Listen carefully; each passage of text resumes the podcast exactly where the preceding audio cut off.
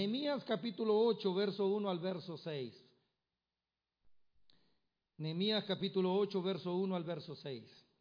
Leemos la palabra, la gloria del Padre, del Hijo y de su Santo Espíritu. No quiero empezar a predicar sin antes agradecer la confianza al pastor, gloria sea al Señor. Gracias a los pastores, pastora Cindy, que tienen a bien brindarnos este altar, gloria sea al Señor. Y leemos la palabra, dice, y se juntó todo el pueblo como un solo hombre en la plaza que está delante de la puerta de las aguas. Y dijeron a Esdras el escriba que trajese el libro de la ley de Moisés, la cual Jehová había dado a Israel. Y el sacerdote Esdras trajo la ley delante de la congregación, así de hombres como de mujeres, y de todos los que podían entender el primer día del mes séptimo y leyó en el libro delante de la plaza que está delante de las puertas de las aguas, desde el alba hasta el mediodía, en presencia de hombres y mujeres y de todos los que podían entender, y los oídos de todo el pueblo estaban atentos al libro de la ley. Y el escribas Esdras estaba sobre un púlpito de madera que habían hecho para ello, y junto a él estaban Matatías, Sema, Anías, Urías, Hilcías y Maasías, a su mano derecha, y a su mano izquierda Pedaías, Misael, Malquías, Azún, Asbadana, Zacarías y Mesulán. Abrió pues Esdras el libro a ojos de todo el pueblo, porque estaba más alto que todo el pueblo. Y cuando lo abrió, todo el pueblo estuvo atento. Verso 6. Bendijo entonces Esdras a Jehová, Dios grande, y todo el pueblo respondió, amén, amén, alzando sus manos y se humillaron y adoraron a Jehová inclinados a tierra. Por favor, ocupe su lugar, póngase cómodo, pero no se duerma. Ese reloj está bien, ¿verdad? Porque se me olvidó mi celular, es el que ocupo para medir el tiempo, pero para medir el tiempo ahí. Gloria sea al Señor. Quiero hablar de la actitud del pueblo basada en agradecimiento a Dios y la actitud del líder. ¿Ok? Vamos a hablar de lo que, el pueblo de Israel hizo. Primero, levantaron sus manos. ¿Pueden, ¿Pueden todos levantar las manos, por favor? Las dos manos, por favor, por favor. Todos, todos, todos, todos. Le voy a dar tres definiciones de levantar las manos. Okay, yo sé que aquí hay grandes predicadores como el pastor, la pastora, René, Maldonado, que pudieran sacar más definiciones, pero quisiera dar solamente tres definiciones de levantar las manos. Cuando nosotros nos rendimos, levantamos las manos, ¿verdad que sí? Segundo, cuando necesitamos ayuda, levantamos la mano. Pero tercero, cuando te declaran victorioso, también te levantan la mano. ¿Cuántos dicen amén? ¿Ok? Puede bajar sus manos. Denle ese fuerte aplauso al Rey de Reyes y Señor de Señores. Van a trabajar mucho conmigo en citas bíblicas, vamos a decir muchas citas bíblicas, pero todo lo hacemos para gloria del Señor porque queremos explicarnos lo mejor que podamos. Es más, si pudieran avanzar y anotar las citas y, eh, libro, de, libro de los Salmos, capítulo 33, versos 16 al 19. Pero vamos a leer hasta el 21, porque para que veamos cómo Dios suple nuestras necesidades. Libro de Proverbios, capítulo 21, verso 30 y 31. Efesios, capítulo 2, verso 20. Primera de Pedro, capítulo 2, verso 3 al verso 7. Primera de Pedro, capítulo 5, verso número 6, 7 y 8. Primera de, perdón, Santiago, capítulo 4, verso número 6. Mateo, capítulo 18, verso número 2. Filipenses capítulo 2, verso número 5 al verso número 10. Y en el camino vamos a decir eh, otras, otras citas más. Empezamos a predicar. Vayan conmigo rápido al Salmo 83. Salmo 83, por favor. Salmo 83, verso 1 al verso 4. Dice, oh Dios, no guardes silencio. No calles, oh Dios, ni estés quieto ¿Por qué aquí que rugen tus enemigos y los que te aborrecen alzan cabeza? Contra tu pueblo han consultado astuta y secretamente y han entrado en consejo contra tus protegidos. Vea lo que dice el verso 4. Han dicho, venid y destruyámoslos para que no sean nación y no haya más memoria del nombre de Israel.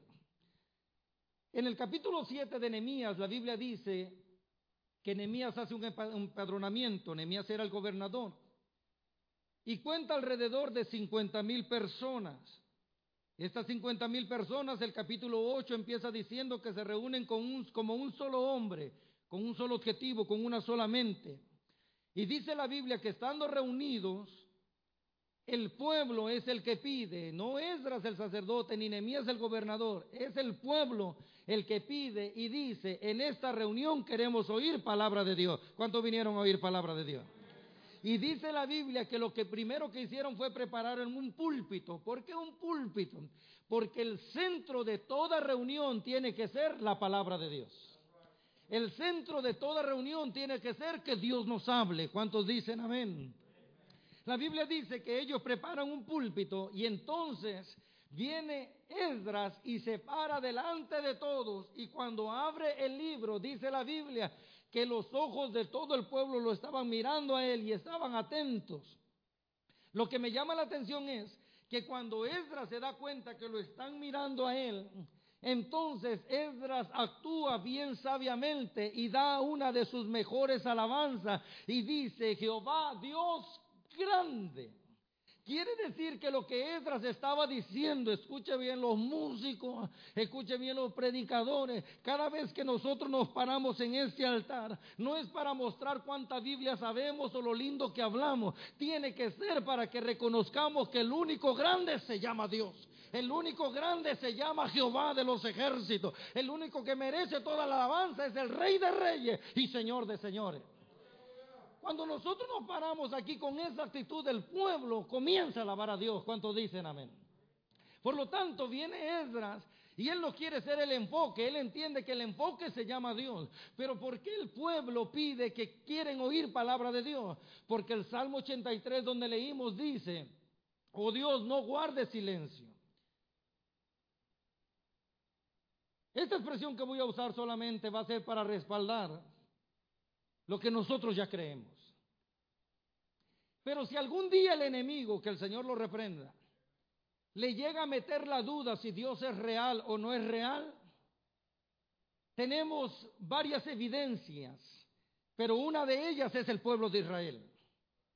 No ha habido nación a la cual hayan hecho tanta guerra, no ha habido nación a la cual hayan perseguido tanto, no, no ha habido nación a la cual hayan intentado desaparecer de alguna o de otra manera, pero sabe una cosa, Israel existe porque Dios existe.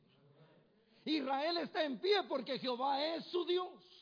Por lo tanto, dice la Biblia que el pueblo le dice, eh, el salmista dice, oh Señor, no guarde silencio. Los enemigos quieren de que ya no seamos más nación. Por lo tanto, cuando el pueblo de Israel viene regresando de esa cautividad de 70 años, y se dan cuenta que se están formando una vez más como nación y cuentan 50 mil personas, se reúnen como un solo hombre, con una sola mente y le dicen a Esdras y le dicen a Nehemías, nosotros queremos oír palabra de Dios porque no importó qué tanta guerra nos hicieron, qué tan lejos nos dispersaron, qué tan lejos nos llevaron, estamos reunidos una vez más gracias a que Jehová es nuestro Dios. Alabado sea el nombre del Señor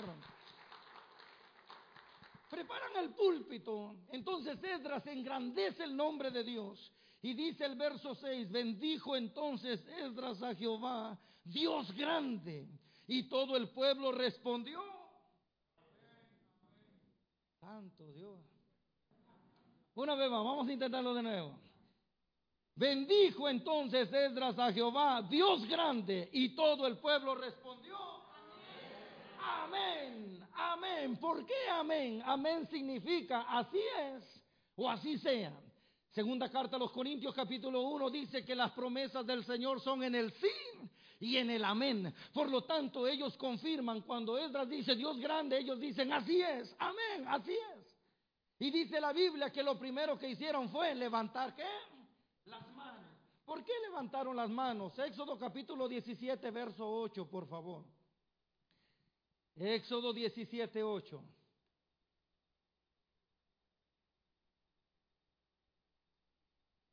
Vino entonces Amalet y peleó contra Israel en Refidín.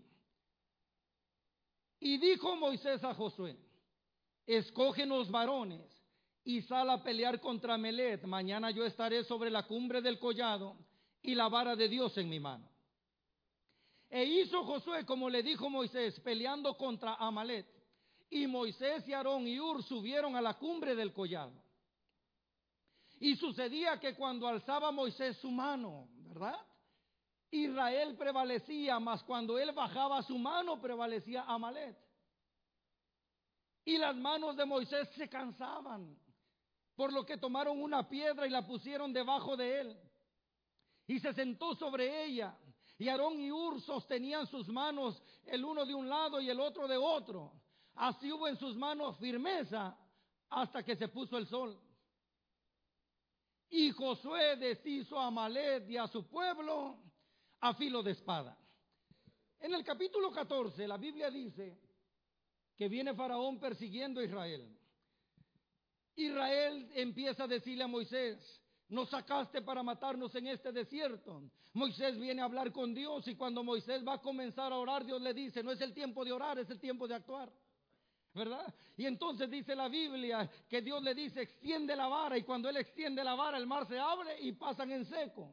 En el capítulo 15 dice que todo Israel cantaron que Jehová reinaría por siempre. Mas sin embargo en el capítulo 5, 15 llegan a un lugar donde las aguas no son buenas para tomar, son amargas. El pueblo se queja y entonces Dios le dice a Moisés, agarra de ese árbol y échalo a las aguas y las aguas se harán dulces para tomar. Cuando echa el árbol, las aguas se convierten dulces para tomar. Pero en el capítulo 17 llegan a un lugar donde las aguas no son amargas, sino que ahí no hay agua. El pueblo se vuelve a quejar y ahí se quejan contra Dios y contra Moisés. Y les le dicen, nos trajiste para matarnos de sed. Lo interesante es que después de la queja viene el verso número 8, donde dice la Biblia que Israel es atacado por Amelet. Significa, escuche bien, por favor, que cada vez que nosotros nos quejamos, abrimos una puerta para que el enemigo nos ataque. Por lo tanto, tenga cuidado de no quejarse. Una ocasión estábamos mirando las noticias con mi esposa y yo bromeo con ella y una psicóloga dijo que las mujeres son quejalabanzas y yo le dije a mi esposa, ¿te hablan? Pero esto es una verdad, amados hermanos. No solamente la mujer, hombres que se la pasan quejando de todo, ¿verdad? Por lo tanto, aquí escuche bien, en cuanto se quejan, abre la puerta para que Amalek los ataque por la espalda. Y hace años yo prediqué acerca de esa expresión, cuando Amalek los, los atacó, y si usted estudia la palabra Amalek, dice que son los que lamen la espalda. Y cuando usted busca esa definición, son aquellos, escuche bien, son aquellas que personas que de frente te hablan bonito, pero en cuanto te volteas, te dan por la espalda. En, México, espero que, esta palabra no sea ofensiva en ningún otro país, pero en, eh, René, en México, cuando a alguien le gusta mucho hacer la barba, decimos que es un lambiscón. No sé si ha escuchado esa expresión. De ahí viene la palabra Amelet. ¿Por qué? Porque por cuando dañan a quieren dañar a alguien. Y eso era lo que hacía Amelet. Escuche bien, viene y dice que los ataca por la espalda y Dios se enoja. Porque solamente los cobardes atacan por la espalda. Y entonces Dios le dice a Moisés, dile a Josué que escoja varones, levante la mano todos los varones, por favor. Algunos no la levantaron, quería confirmarlo porque estamos en tiempos difíciles. Sí, sí, espero que después de este mensaje salga seguro que es un varón, alabado sea el nombre del Señor. Aleluya. Escoge varones que vayan y peleen contra Malet. Y tú súbete a la cumbre del collado. Efesios capítulo 2, verso 20, por favor.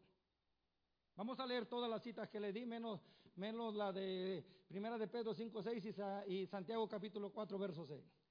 Pero empecemos, Efesios capítulo 2, verso 20. Edificados sobre el fundamento de los apóstoles. Vea, edificados sobre el fundamento de los apóstoles y profetas siendo la principal piedra del ángulo Jesucristo mismo. Primera de Pedro capítulo 2 verso 3. Bueno, vamos a acabar el texto. En quien todo el edificio bien coordinado va creciendo para ser un templo santo en el Señor. Eh, eh, primera de Pedro capítulo 2 verso 3 dice, si es que habéis gustado la benignidad del Señor, siga, acercándoos a Él piedra viva, desechada ciertamente por los hombres, mas para Dios escogida y preciosa. Siga. Vosotros también como piedras vivas, sed edificados como casa espiritual y sacerdocio santo para ofrecer sacrificios espirituales aceptables a Dios por medio de Jesucristo. Por lo cual también contiene la escritura. He aquí, pongo en Sión la principal piedra del ángulo, escogida, preciosa. El que creyere en él no será avergonzado. Salmo capítulo 33, verso número 16. Salmo capítulo 33, verso 16. El rey no se salva por la multitud del ejército, ni escapa el valiente por la mucha fuerza. Vano para salvarse es el caballo, la grandeza de su fuerza a nadie podrá librar. He aquí el ojo de Jehová sobre los que le temen, sobre los que esperan en su misericordia, para librar sus almas de la muerte. Y vea lo que dice, y para darles vida en tiempo de, de hambre. Proverbios capítulo 21, verso 30 y 31, por favor. Proverbios capítulo 21, verso 30 y 31. No hay sabiduría ni inteligencia ni consejo contra Jehová. El caballo se alista para el día de la batalla, mas Jehová es el que da la victoria. Eh, primera de Timoteo capítulo 2 verso 8, por favor. Primera de Timoteo capítulo 2 verso 8. Quiero pues que los hombres oren en todo tiempo, levantando qué? Levantando manos santas, sin ira ni, ni contienda la Biblia dice que cuando Amalet viene a atacar a Israel, Dios le dice a Moisés, súbete a la cumbre del collado y levanta tu vara. Moisés levanta la vara y dice la Biblia que mientras Moisés tenía la mano en alto, Israel prevalecía. Pero cuando bajaba la mano prevalecía Amalet.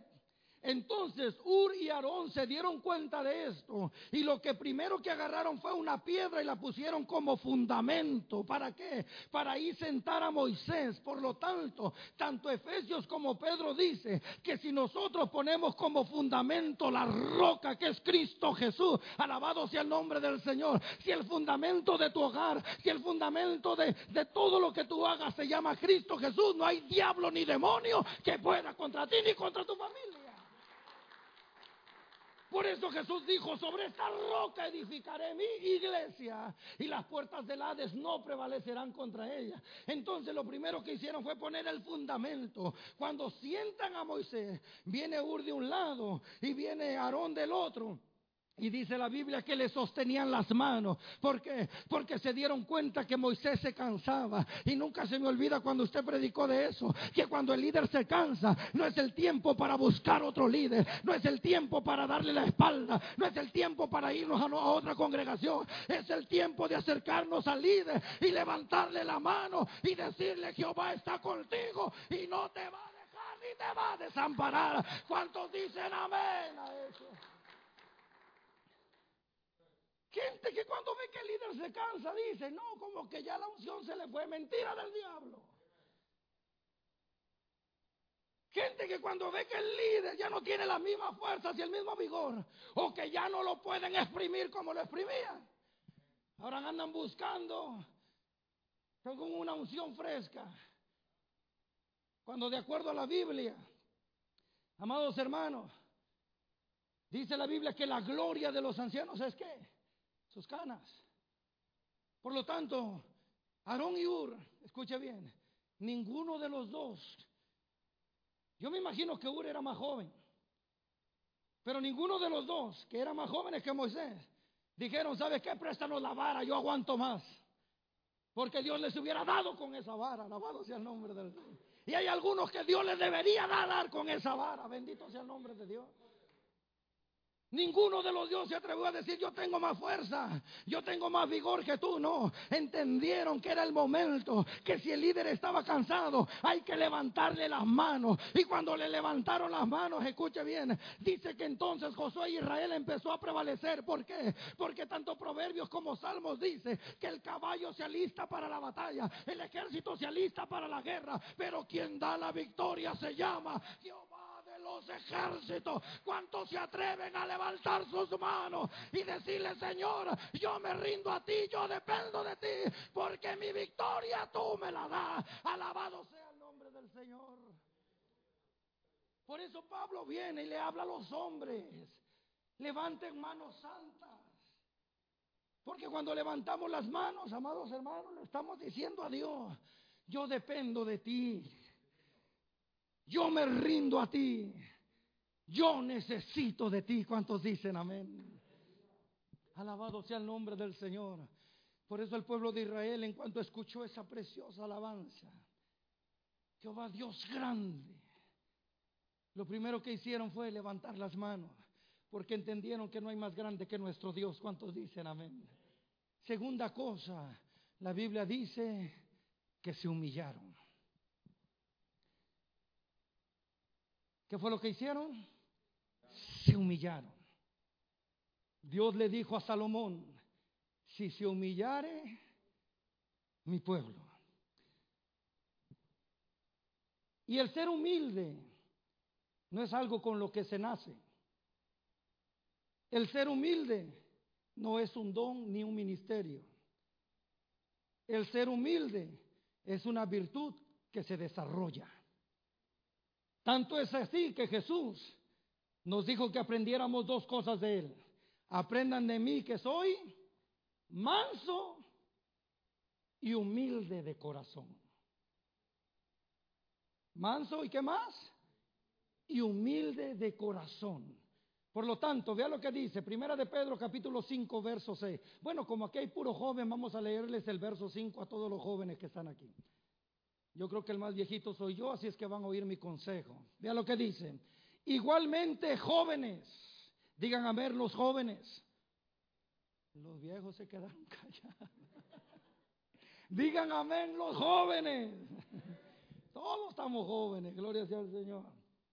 Igualmente jóvenes, están sujetos a los ancianos y todos sumisos unos a otros revestidos de humildad, porque Dios resiste a los soberbios y da gracia a los humildes. Verso 6. Humillaos pues bajo la poderosa mano de Dios para que los exalte cuando fuere tiempo. Verso 7. Echando toda vuestra ansiedad sobre Él porque Él tiene cuidado de vosotros. Verso 8. Sé sobrios y velad porque vuestro adversario, el diablo, como león rugiente, anda alrededor buscando a quien devorar. Santiago 4.6, por favor. Santiago 4.6. Pero Él da mayor gracia. Por esto dice, Dios resiste a los soberbios y da gracia a los humildes. Verso 7. Someteos pues a Dios. ¿Y qué dice ahora? Resistid al diablo y ¿qué dice? Y huirá de vosotros. No huya usted del diablo, que el diablo salga corriendo. ¿Cuántos dicen amén? Sí, cuando el chamuco se quiera manifestar, no salga corriendo. Pero tampoco quiera lucirse, ¿va? Como aquel predicador que una persona se endemonió y entonces se le queda viendo y le dice, no me provoques a sacar la espada de dos filos del Señor. Y la gente se le quedó viendo al predicador como mucha unción. Y al final, escuche bien, le dijo, suéltenlo. Y no pasaron ni dos minutos cuando, agárrenlo.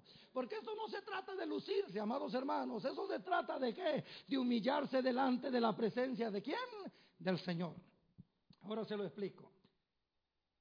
Los dos textos que hablan que Satanás es nuestro enemigo, el contexto habla de la humildad. ¿Ok? Hay que ser humildes.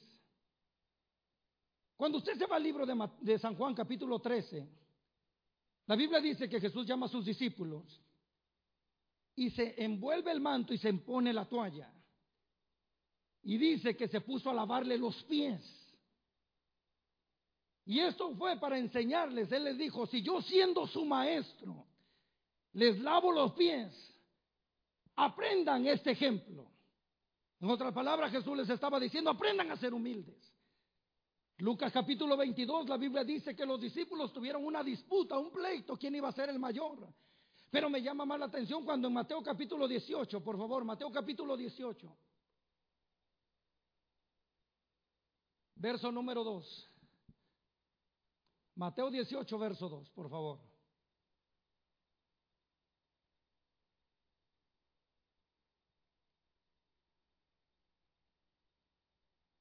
Mateo capítulo 18, verso 2.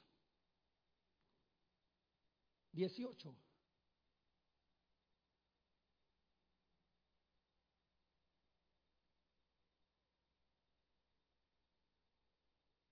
Ahí está.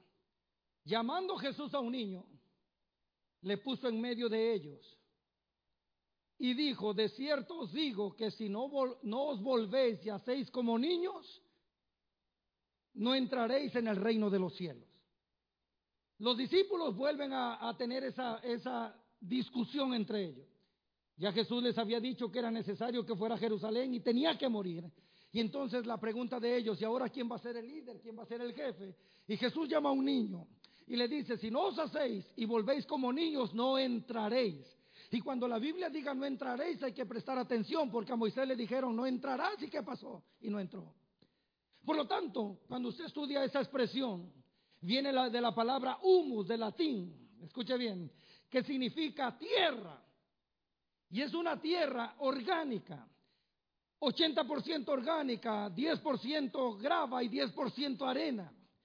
Y se dice que es la mejor tierra que existe, porque a causa de la grava y de la arena, cuando alguien siembra, el agua corre más fácilmente a las profundidades. Por lo tanto, quienes te enseñan de humildad te dicen, como Jesús dijo, háganse como esta tierra. ¿Por qué? Porque no importa lo que hagas a la tierra, la puedes pisotear, la puedes hacer lo que quieras, pero nunca deja de dar fruto. Por lo tanto, Jesús dice, aprendan a ser humildes y nunca dejen de fructificar.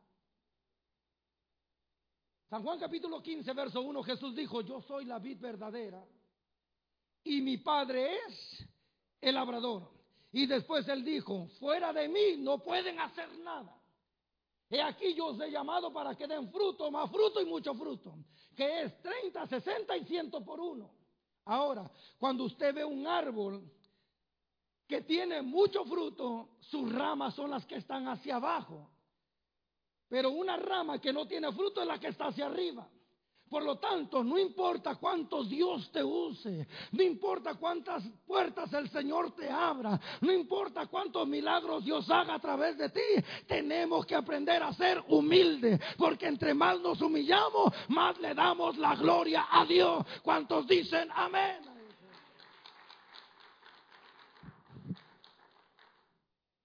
Hace unos meses me hablaron para ir a predicar a otro estado.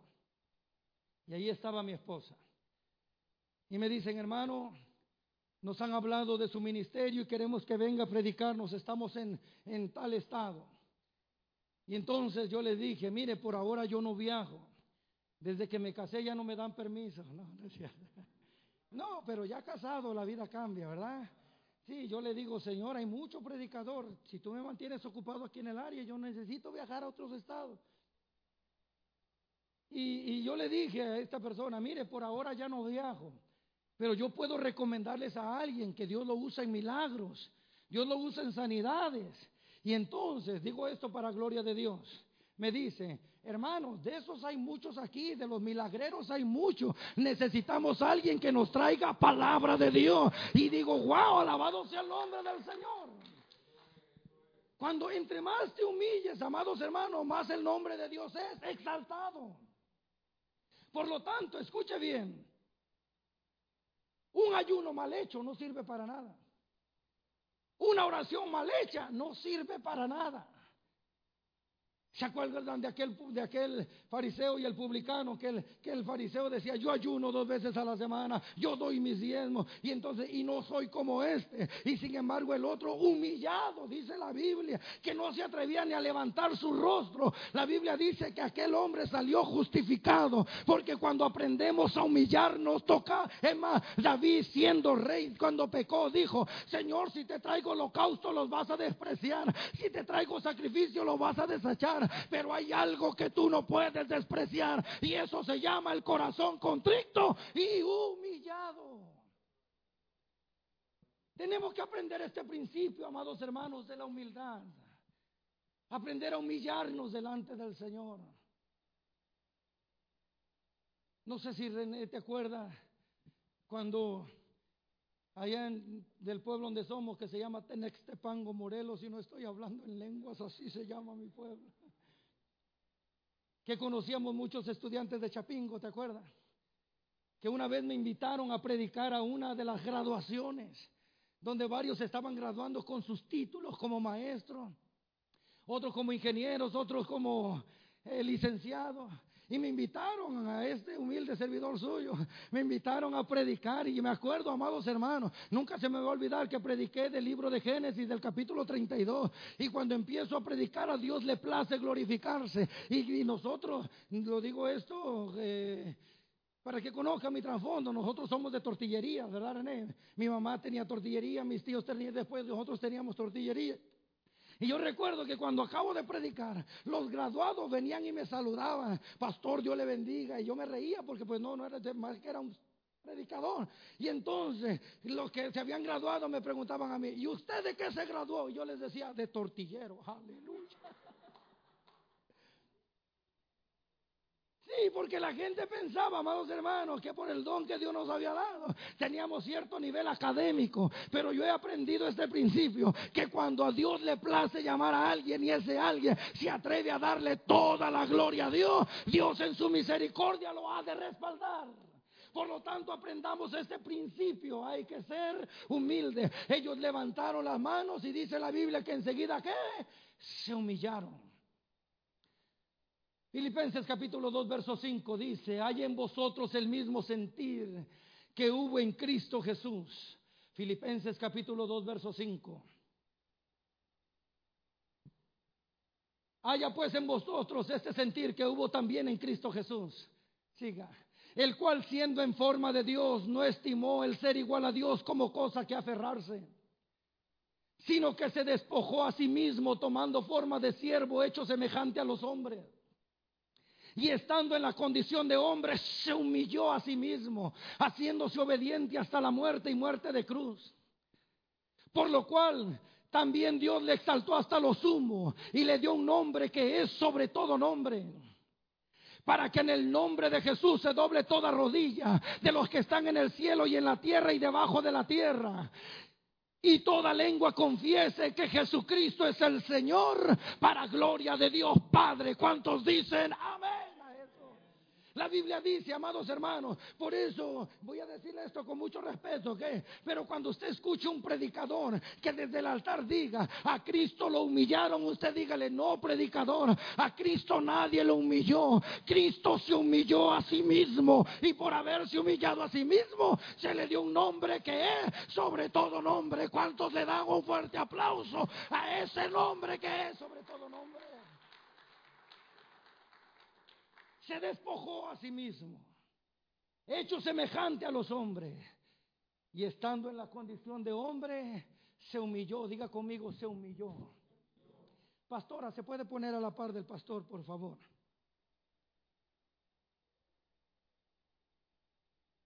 Con la familia no se practica. De pie, pastora, por favor. Ponga su mano arriba de él. Escuche bien. La Biblia dice, cuando yo le diga que cambia la posición de mano, usted lo toma de la mano y lo levanta. ¿Ok? La Biblia dice, hablando el apóstol, dice, someteos pues bajo la poderosa mano de Dios. Y habla que el diablo anda como león rugiente, ¿verdad? Alrededor. De alguna o de otra manera, el enemigo anda alrededor buscando a quien devorar. ¿Ok?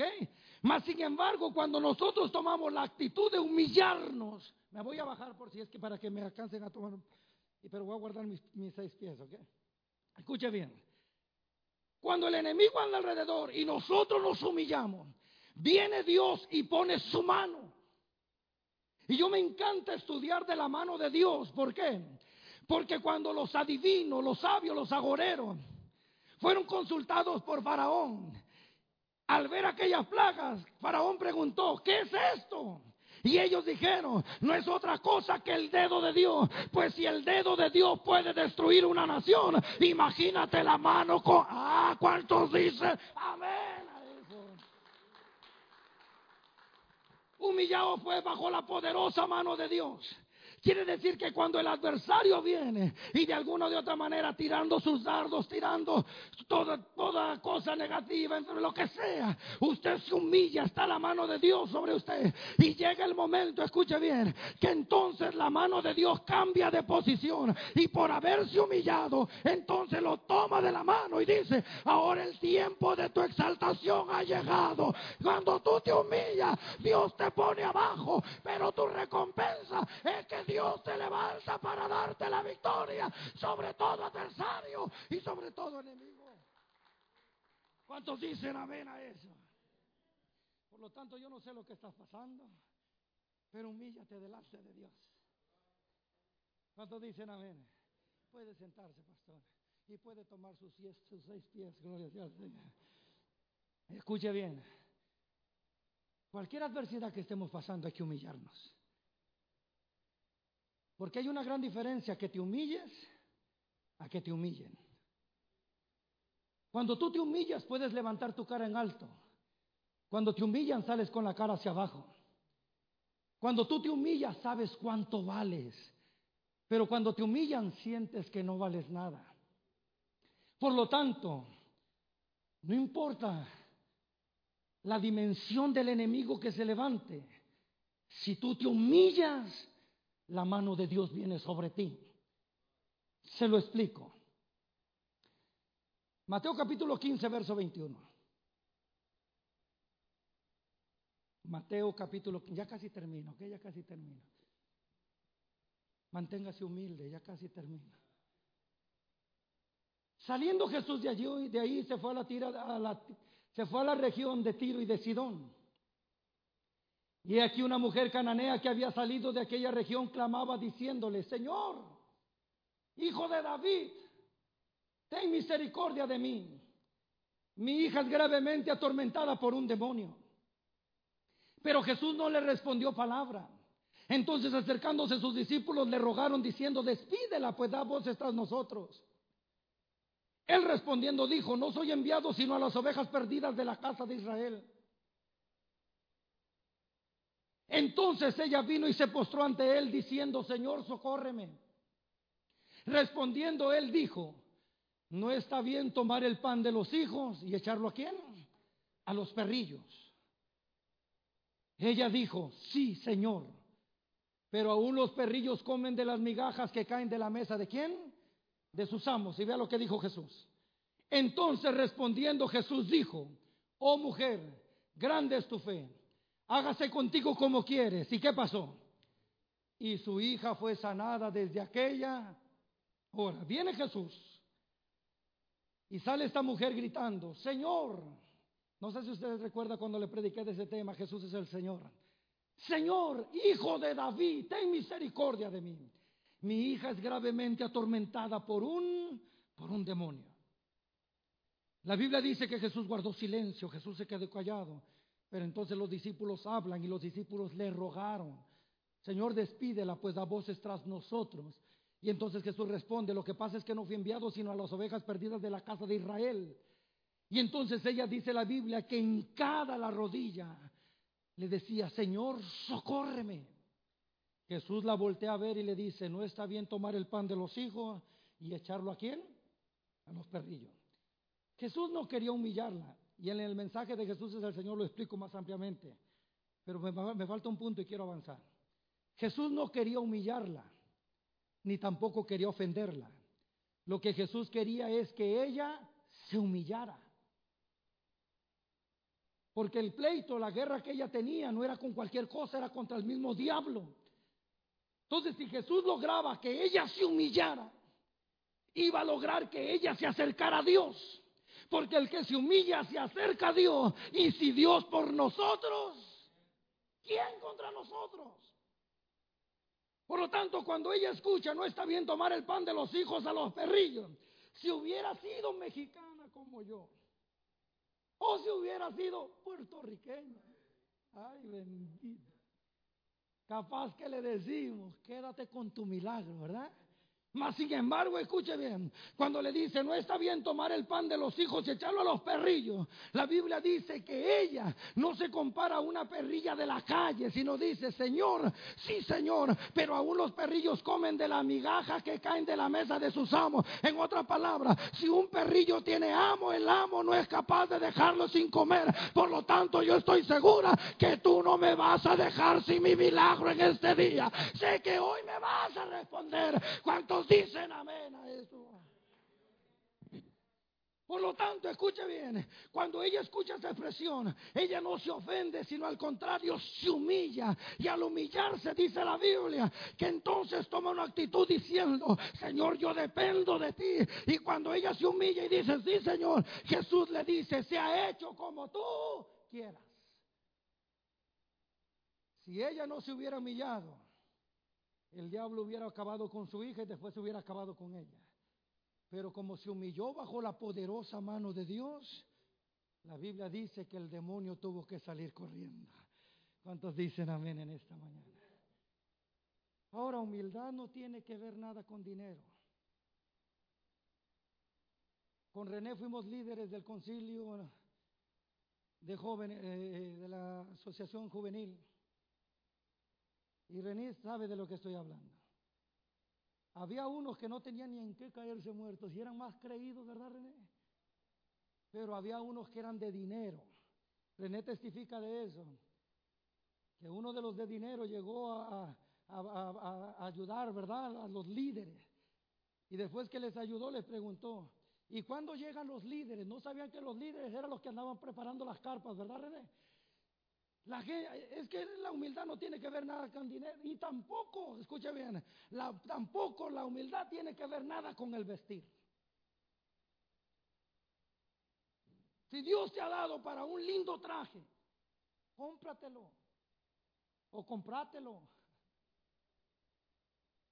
Sí, no sé que cuando te vas en el espejo y veas que te queda bien y veas el precio, digas, no, yo soy humilde, yo voy a la, la segunda. No, eso es ser tacaño, no es ser humilde.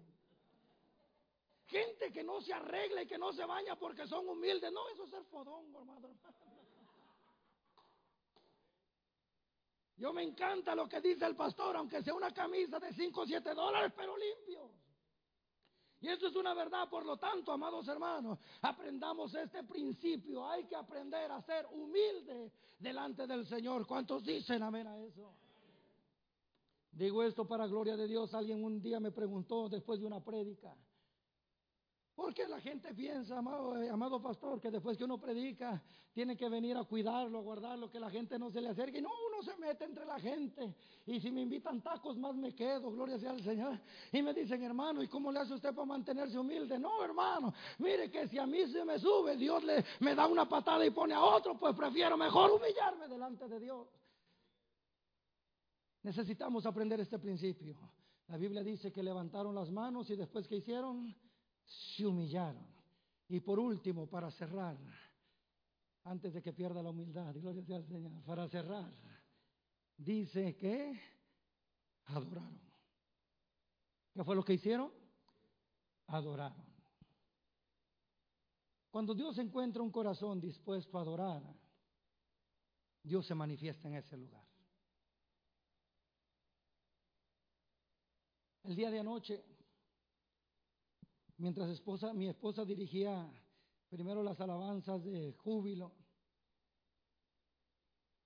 Vanesita andaba danzando, brinca y brinca, brinca. Y Manuelito, como la veía, empezaba a querer brincar también él ahí con sus ocho meses apenas de edad. Y después cuando puso las alabanzas de adoración se sentía una presencia tan bonita que todos estábamos llorando ahí. Y es que Dios no busca cantidades, lo que Dios busca es gente que le sepa adorar. Por eso es que cuando la samaritana, escuche bien, quiso salir con argumentos baratos diciendo nuestros padres adoraron en este lugar.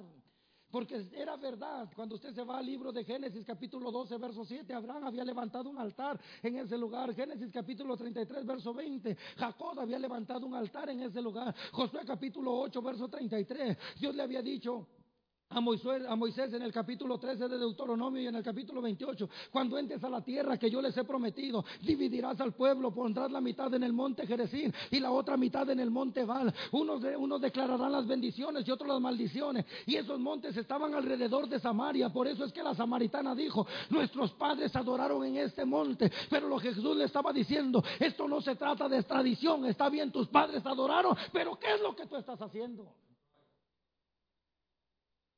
Lo que Jesús le estaba diciendo, esto no es cuestión ni de tradición ni de religión, esto es cuestión de relación. Dios está buscando adoradores que le adoren en espíritu y en verdad. ¿Cuántos vinieron a adorar a Dios en esta mañana? Tenemos que aprender a adorar a Dios. Lo primero que Dios restaura en nuestras vidas cuando nos salva es nuestra adoración. Porque antes le cantábamos a la rata de dos patas. Antes adorábamos cualquier cosa que semejaba a alguna divinidad. Mas sin embargo hoy entendemos que el único que merece toda nuestra adoración es el Dios que creó los cielos y la tierra. ¿Cuántos se atreven a adorarlo en esta mañana? Y cuando se adora de todo de corazón, escuche bien, es porque entendemos y conocemos la grandeza de Dios. Se lo puse en un ejemplo en una de las prédicas y se lo voy a repetir para cerrar, para terminar. Nosotros adoramos a Dios porque Él es santo o porque usted es santo. Respóndame, ¿usted adora a Dios porque Él es santo o porque usted es santo? Porque Él es santo. Hagamos de cuenta, el pastor nos cita para un ayuno el día sábado. Y dice, vamos a tener los mejores predicadores. Va a abrir la pastora Cindy. Después sigue René, después sigue Jonathan. Y cierra el pastor para cerrar con broche de oro. Y entonces es un, un ayuno glorioso, Dios se manifestó. ¿Ok? A otro día venimos al servicio y venimos con una disposición, ¿por qué? Porque un día antes escuchamos mucha palabra, un día antes ayunamos todo el día y entonces venimos y nos sentimos tan santos que entonces adoramos a Dios con toda libertad y decimos, valió la pena haber ayunado. Entonces llega el próximo domingo, donde ya tuviste un pleito en el trabajo, donde ya tuviste una discusión con los, con los chamacos, con los patojos, donde ya tuviste un pleito con tu esposa y entonces el próximo domingo ya no llegas con esa libertad para adorar. ¿Por qué? Porque no te sientes libre de levantar las manos.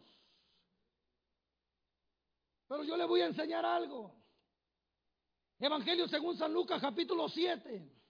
La Biblia dice que Jesús entra a la casa de Simón el fariseo.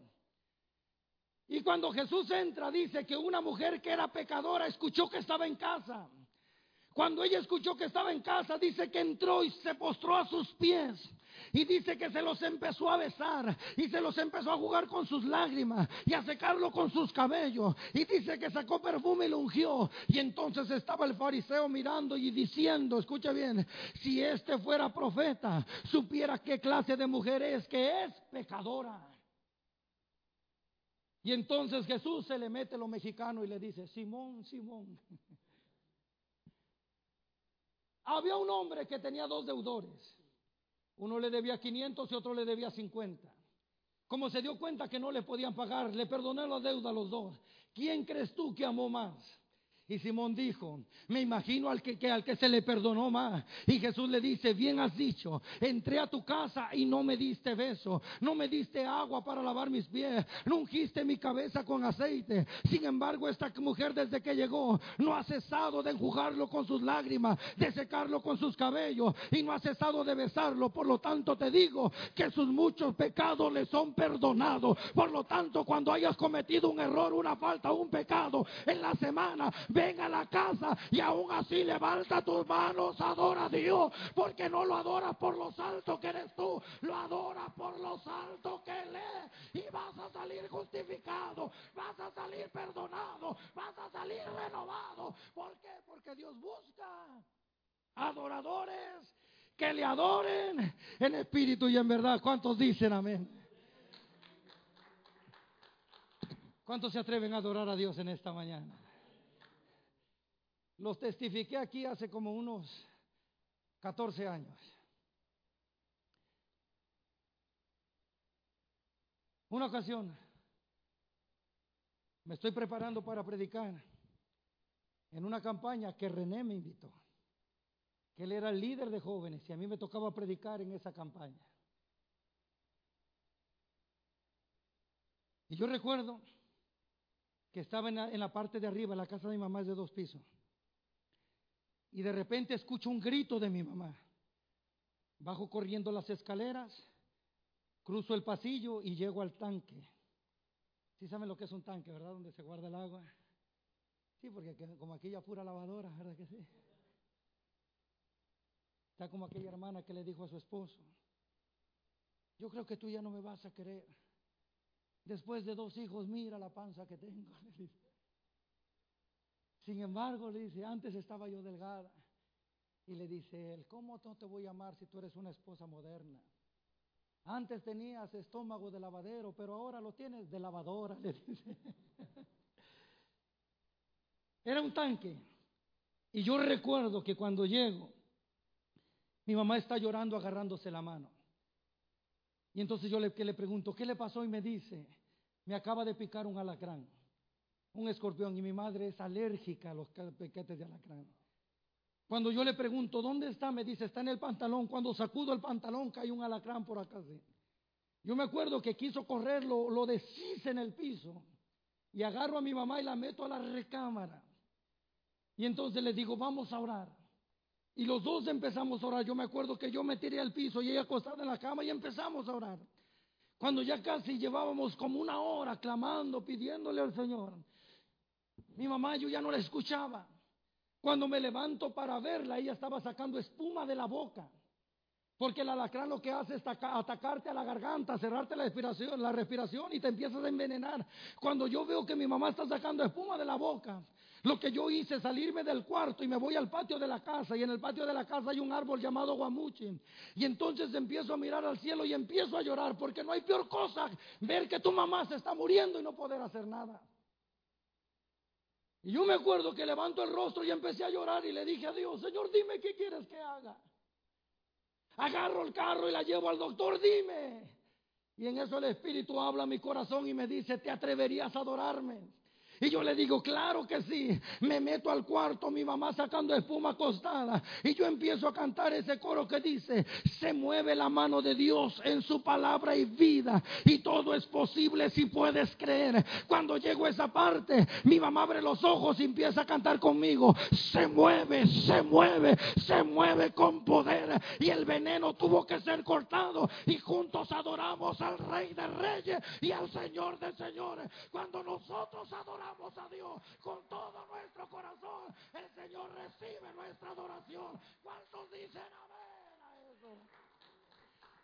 Por eso cuando yo escuchaba a la, hermana Maldonado adorando a Dios de esa manera y el pastor que no pudo aguantar las ganas de subir, porque cuando tenemos un corazón agradecido, no pueden doler los cinco discos, tal vez no podemos caminar bien, pero cuando hay un corazón agradecido, sabe adorar al Rey de Reyes y al Señor de Señores. ¿Cuántos dicen amén a eso? Póngase de pie, por favor. Ven, Tony, vamos a adorar. Vamos a adorar al Rey de Reyes. Vamos a adorar al Señor de Señores. ¿Y por qué no sube, pastor, y, y agarra su silla y su micrófono? Y adoramos a Dios en esta mañana. ¿Cuántos se atreven a levantar sus manos al Señor en esta mañana? Yo le voy a dar un consejo. Olvídese del predicador, el predicador es los de menos. Pero no se olvide de este mensaje. Que mañana cuando se levante en la mañana, usted pueda levantar sus manos y decirle al Señor, Señor, yo me rindo a ti, porque yo dependo de ti, porque mi victoria viene de ti. ¿Cuántos dicen amén? Sí, Señor. Y estando ahí en su cama, humíllese y dígale, Señor, yo me humillo ante tu presencia porque necesito la protección de tu mano. Y dígale, Señor, yo te adoro porque sé que la vida viene de ti.